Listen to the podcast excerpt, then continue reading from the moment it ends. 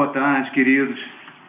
Tudo bem? Estamos aqui nesse dia tão lindo, a Quinta-feira Santa, a quinta-feira que o Senhor Jesus celebrou a ceia do Senhor, celebrou a Páscoa cristã, a quinta-feira onde, onde foi firmada a nova aliança no seu sangue, o sangue que nos comprou, o sangue de Cristo que nos reconciliou com o Pai, que fez a gente ser agora parte da família de Deus, herdeiros de Cristo, o sangue que permitiu que o Espírito Santo de Deus viesse morar em nossos corações, iniciasse essa obra maravilhosa que Ele está fazendo, essa obra de transformação, de santificação do nosso caráter. Que coisa linda, que dia maravilhoso, irmãos, que dia maravilhoso.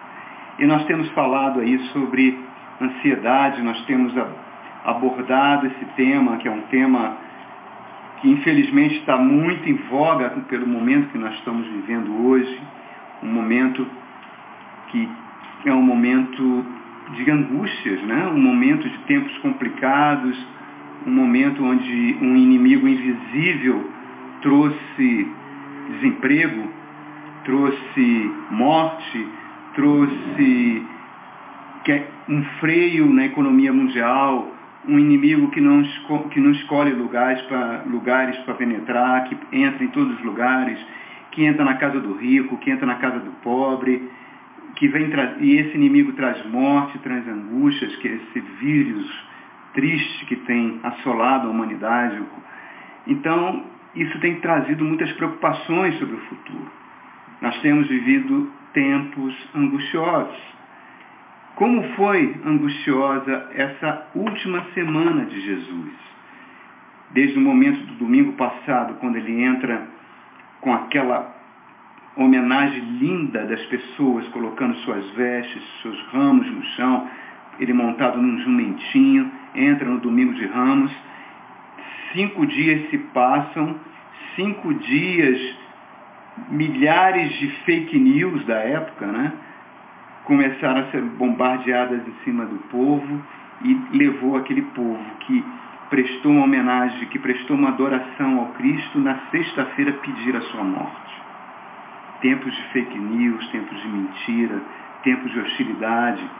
Foi isso que Jesus viveu na última semana, de segunda-feira até a sua paixão, que vai acontecer amanhã, na sexta-feira santa.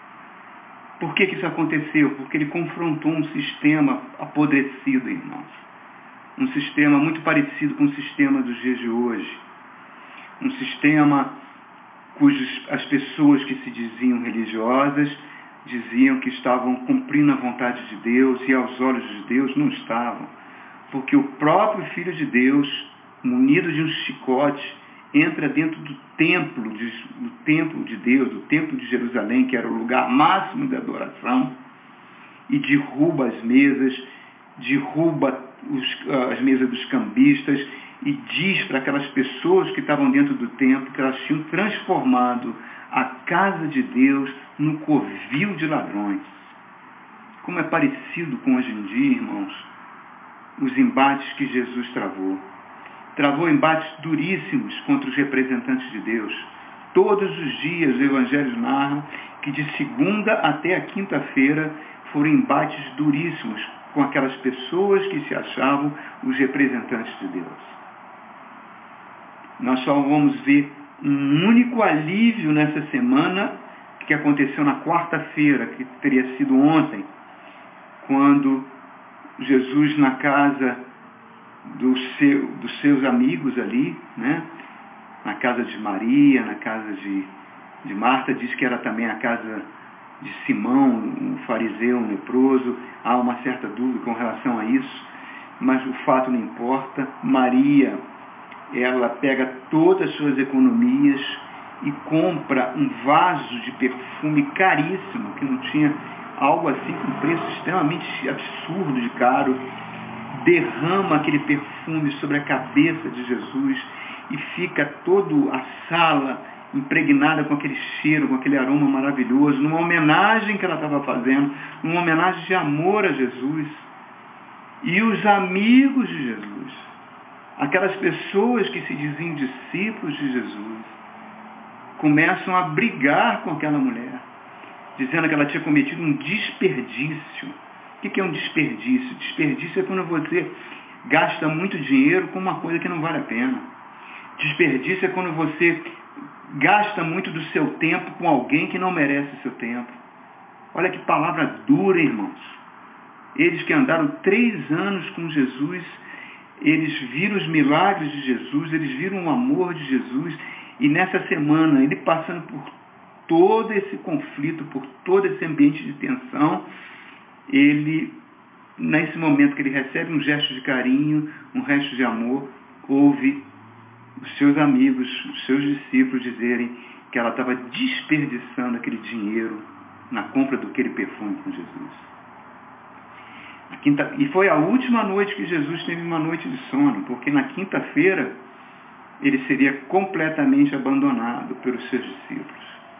Ele reuniu os seus discípulos num lugar chamado Cenáculo para celebrar o que nós conhecemos como a última ceia,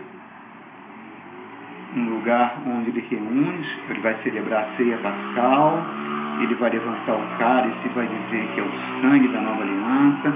E nesse momento que ele está celebrando, o ambiente era um ambiente, os evangélicos eram um ambiente de tensão. Muitos dos seus discípulos estavam frustrados, porque Jesus estava anunciando que ia morrer. E eles começam a sentir uma tristeza, uma decepção, mas Jesus esperava da parte deles receber um pouco de amor, um pouco de carinho, receber apoio. Ficou três anos com eles e ao invés disso eles começam a bater boca um com os outros para dizer que quem no reino de Jesus seria o maior. Qual deles teria uma maior importância? Olha que coisa, irmão. No dia anterior já tinham dito que tinham desperdiçado aquele perfume em cima de Jesus. Agora falam isso para ele.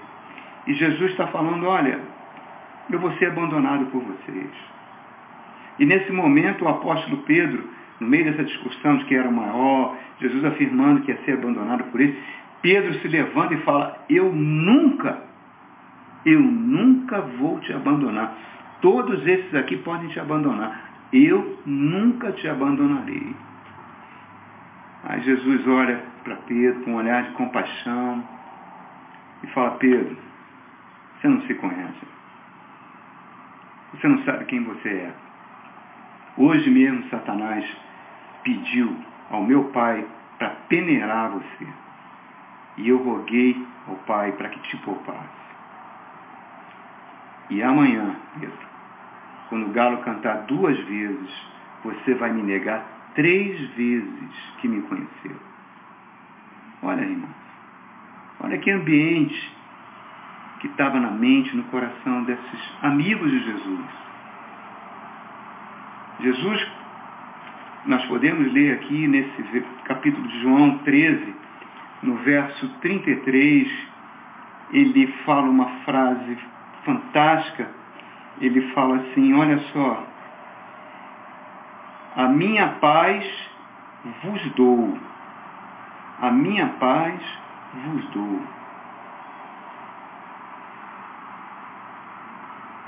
O mundo, nesse mundo, vocês vão passar por muitas tribulações, muitos problemas, mas eu estou dizendo essas coisas para que vocês tenham paz em mim. Porque neste mundo vocês terão aflições, contudo, tenham bom ânimo, eu venci o mundo. Essas palavras de Jesus que estão registradas no capítulo 13, 14, 15, 16 e 17 do Evangelho de João foram todas ditas na quinta-feira à noite. João registrou isso tudo. O que ele está falando para os discípulos, ele falou, olha, o mundo, o ambiente que vocês estão é um ambiente hostil. E vai ser hostil até o último dia, até o dia que eu voltar e implantar de forma definitiva o reino de Deus. Enquanto isso, vocês estão em constante estado de guerra.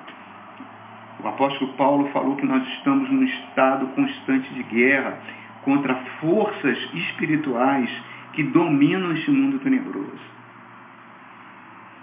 E nesse cenário ali que Jesus está conversando com os discípulos, dando essas lições preciosas, preparando o coração deles para a partida dele, Jesus se levanta, pega uma bacia, pega uma toalha e começa a lavar.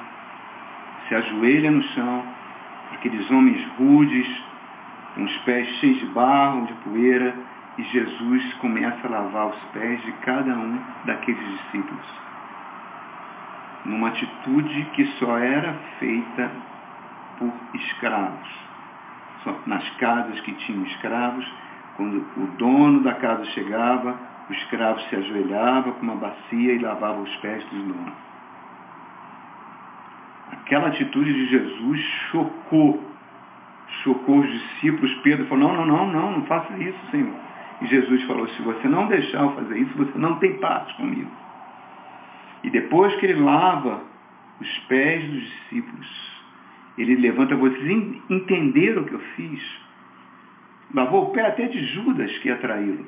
Vocês entenderam o que eu fiz?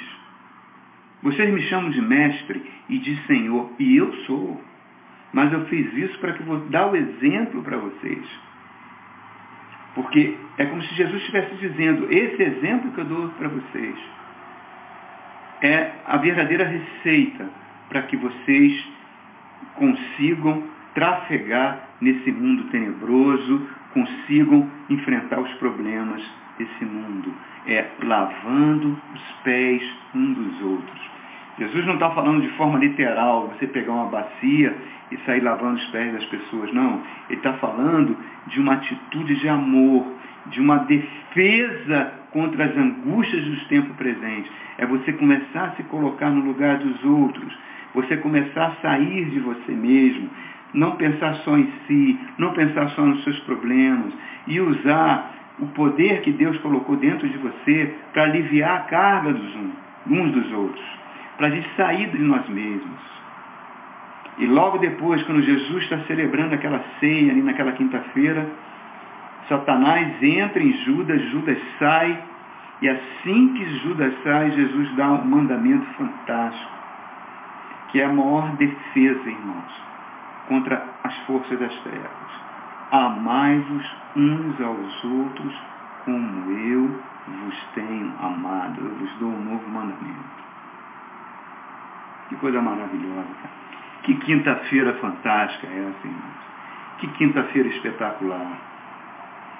E depois que eles tomam a ceia, Jesus celebra aquela aliança, eles cantam um hino a Deus. Eu não consigo imaginar uma pessoa que sabe que vai ser torturada, que sabe que vai morrer de uma forma brutal, debaixo de uma tortura incrível, ainda ter forças para cantar. Jesus canta e leva os seus discípulos para um lugar onde ele costumava ir, lá no Monte das Oliveiras, onde havia um jardim, o jardim do Getsemane. A palavra Getsemane significa o local onde as olivas, onde as oliveiras, onde as azeitonas são prensadas para formar óleo. E é exatamente isso que Jesus vai sofrer.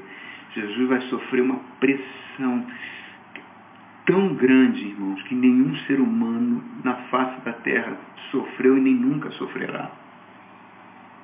Ele vai receber sobre ele os pecados de toda a humanidade. E ele, no momento de desabafo, porque ele, a palavra de Deus diz que ele tinha se esvaziado da sua divindade, ele vira para os seus três amigos. Os três amigos subiram o monte da transfiguração com ele 15 dias atrás, que viram ele o rosto dele brilhando mais do que o sol, as roupas mais brancas, viram a divindade de Cristo. Ele fala para os três, olha, a minha alma está angustiada até a morte. Eu estou sofrendo muito, eu preciso, orem comigo, fiquem comigo, fiquem perto de mim, me, me confortem, me consolem, eu preciso do conforto de vocês. E nem isso ele teve, irmãos. Os três caíram no sono, e não conseguiram nem trazer uma palavra de conforto, nem de consolo. Semanazinha terrível. Semana de embate, semana de desprezo, semana onde as pessoas disseram que era desperdício o que estavam fazendo com ele, semana onde seus amigos estavam preocupados só em ter poder, em poder conquistar cargos, semanas que um estava se preocupando mais em ser mais importante, semana onde disseram que iam, não iam abandoná-lo e abandonaram ele, fugiram. Que contraste, né, irmãos? Contraste do Cristo que ama, que dá a sua vida, que sofre uma angústia tão intensa que a Bíblia diz que os, os capilares, aqueles vasos finos de sangue do seu rosto começaram a vazar sangue que ele fica completamente só, completamente abandonado e ele espera daquelas pessoas amor, conforto, carinho, não tem, cara, não tem. Sentimentos tão contraditórios. E olha, irmãos, esses discípulos de Jesus é a nossa cara. Nós somos assim, irmãos. Nós somos esses seres contraditórios. Nós somos, olha o contraste de Cristo e seus amigos nós somos muito parecidos com essas pessoas. Nós queremos ser muito importantes, nós queremos estar em evidência, nós só pensamos nas coisas que nos dão prazer, nós somos pessoas egoístas. Nós, quando prestamos o culto a Deus, prestamos de forma equivocada, só pensando no nosso umbigo.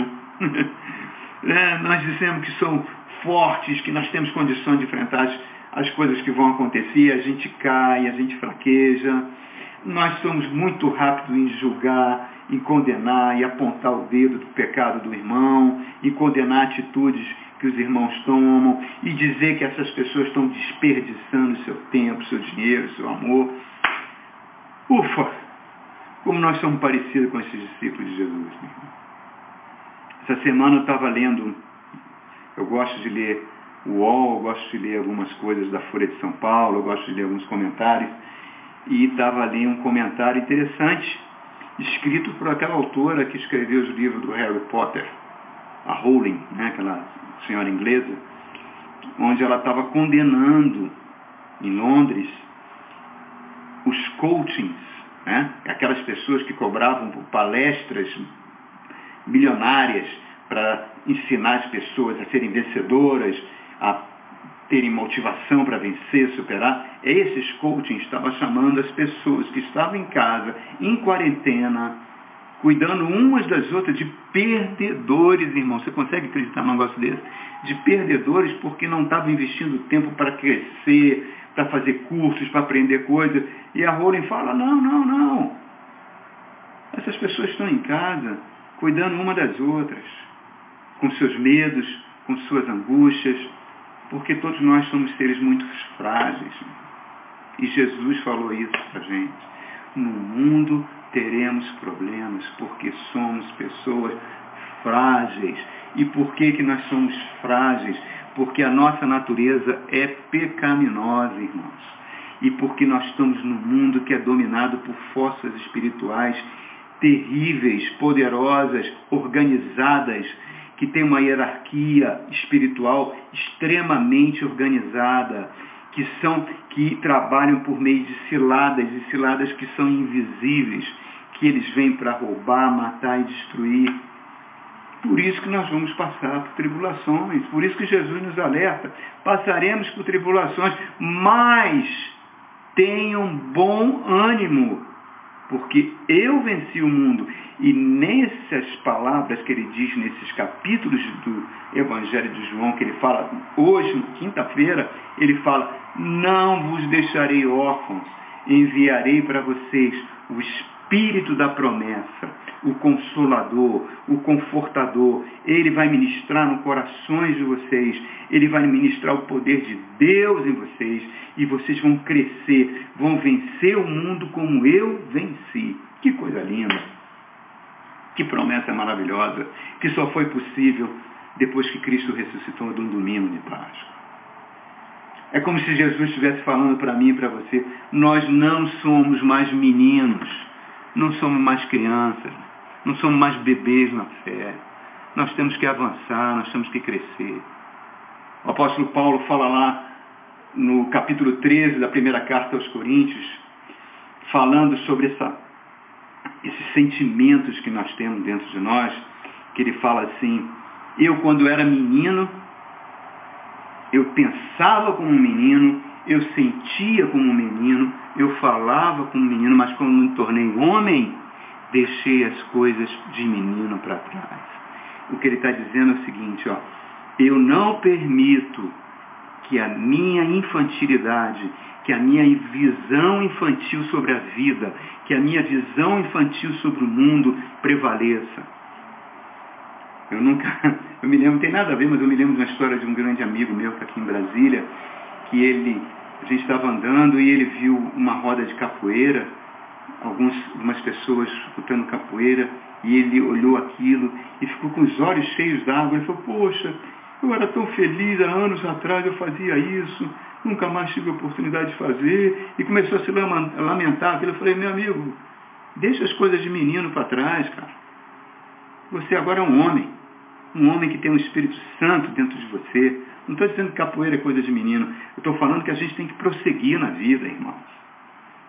Parar de chorar sobre o leite derramado, parar de chorar de coisas que ficaram no passado, avançar, avançar de fé em fé, Saber que Jesus está fazendo de nós um vencedor, que nada pode nos derrotar, nada pode nos separar do amor de Cristo. O rei Davi sabia o que era isso, irmão. O rei Davi passou por lutas, conflitos, várias ameaças de morte. Teve momentos que ele viu que não tinha saída e ele escreveu salmos maravilhosos. Tem um salmo 140 que ele fala: O Senhor é a minha rocha, é a minha rocha. Por que, que ele está falando aí? Ele vai falar no verso seguinte, porque ele adestra minhas mãos para o combate. Que coisa linda, irmão. Que coisa linda. No Salmo 46, ele vai falar, Deus é nosso refúgio e fortaleza, socorro bem presente nas tribulações. A palavra refúgio no hebraico significa abrigo, um lugar para proteção do perigo. E fortaleza em hebraico significa eu prevaleço contra os problemas, contra as lutas. É como se o salmista falasse, Deus é poderoso para nos preservar, para nos proteger de qualquer perigo que estiver ao redor, de qualquer vírus que estiver ao redor, de qualquer cilada do diabo que estiver ao redor. Quando tudo ao nosso redor parece estar ruindo, Deus é a fortaleza que vai nos comunicar a sua força vai nos proteger, mas ele nos protege não para não para, como é que eu posso dizer, não é para nos mimar, para que a gente seja aquele bebezinho, aquela criancinha que fica falando assim, por que, que Deus permitiu isso? Por que, que Deus permitiu o Covid? Por que, que Deus permitiu isso? Então, aquilo, isso é palavra de criança, irmão. Um crente que fala um negócio desse, eu fico perguntando, meu irmão, que igreja você é? Qual é a palavra que está te alimentando? Isso é palavra de bebê na fé, irmãos. Jesus nunca prometeu um mar de rosas, Jesus sempre falou que a gente ia enfrentar lutas. Deus nos guarda, Deus nos fortalece, nos protege, não para que a gente fique uma criança mimada, mas para, nos, para que a gente volte para a vida com as nossas responsabilidades, com, enfrentando os perigos, sabendo que nós não estamos sozinhos, vamos superá-los. É Moisés orando. Assim, quando ele vê os exércitos do faraó se aproximando, o exército mais poderoso da terra se aproximando para dizimar o povo de Israel, aquelas mulheres, velhinhas, crianças, completamente indefesos. Moisés sente medo, Moisés sente angústia, se ajoelha e começa a orar, e Deus fala com ele, ô, ô Moisés, por que você está orando aí, rapaz? Levanta, marcha com o povo. E você vai ver a vitória que eu vou dar para vocês. É a mesma coisa, irmãos. É a mesma coisa. Irmãos, eu, eu, eu trabalho no ambiente acadêmico da Universidade de Brasília e eu convivo com muitas pessoas que não creem em Deus. E eu tenho para elas o Salmo 53, que fala o seguinte, o tolo diz em seu coração, Deus não existe. E Deus olha do céu para os filhos dos homens para ver se encontra alguém que tem entendimento no seu coração. Porque somente um tolo sem esperança pode falar isso, irmãos. Eu termino essa meditação da quinta-feira santa, a quinta-feira do lava as pés, a quinta-feira da última ceia, a quinta-feira que antecedeu a cruz do Calvário, lendo uma passagem sobre os heróis da fé. Sobre os heróis da fé, homens e mulheres fracos, homens e mulheres que não tinham força em si mesmos, mas que marcharam contra as dificuldades da vida e superaram. Eu vou ler dois versos que está na Epístola aos Hebreus, no capítulo 11, o verso 33 e 34, falando dos heróis da fé. Homens e mulheres, que nem a gente, cara, que nem a gente. Assim, os quais pela fé conquistaram reinos, praticaram justiça, alcançaram o cumprimento de promessas, fecharam a boca dos leões, apagaram o poder do fogo, escaparam do fio da espada. Da fraqueza tiraram força, tornaram-se poderosos na batalha e puseram em fuga exércitos estrangeiros. Como? Como? Como é que esses camaradas fraquinhos botaram exércitos em fugas? Como é que eles escaparam do poder do fogo? Como eles conseguiram escapar da espada dos inimigos? Como? Como? A Bíblia diz, foi porque da fraqueza tiraram forças. É o apóstolo Paulo falando, pedindo ao Senhor para tirar aquele espinho na carne, aquele mensageiro do diabo que esbofeteava dia e noite e Jesus fala para Paulo, não vou tirar, Paulo, não vou, porque o meu poder vai se aperfeiçoar na sua fraqueza. É quando nós estamos fracos, é que nós precisamos receber a graça de Deus para cumprir os nossos deveres, para suportar os inimigos, para suportar os Covids, para suportar as quarentenas, para carregar a cruz de Cristo de forma paciente, para mostrar firmeza de espírito sobre as mais terríveis angústias. A gente não sabe o que vai vir por aí, irmãos. Não importa o que venha, Deus é conosco. Vamos lavar os pés uns dos outros. Vamos ajudar a cada um a suportar as cargas. E fica para você, fica para mim, a palavra que o apóstolo Paulo escreveu em despedida, pouco antes de ser decapitado na prisão. Ele escreveu para Timóteo: Timóteo, sofre comigo como um bom soldado de Cristo. Que coisa linda! Oh, coisa linda! Quando eu estiver no céu, eu vou dar um beijão na careca do apóstolo Paulo. Diz que ele era careca, eu vou beijar aquela careca, irmãos. Apesar que ele vai estar com corpo de glória, mas se tiver careca, eu vou dar um abraço nele. É muito bom, muito bom o que o Espírito Santo fez, deixando essas palavras maravilhosas registradas nas Escrituras Sagradas. Feliz Quinta-feira Santa para você, irmãos. Deus abençoe. Grande abraço. O Senhor é conosco. Fica com Deus.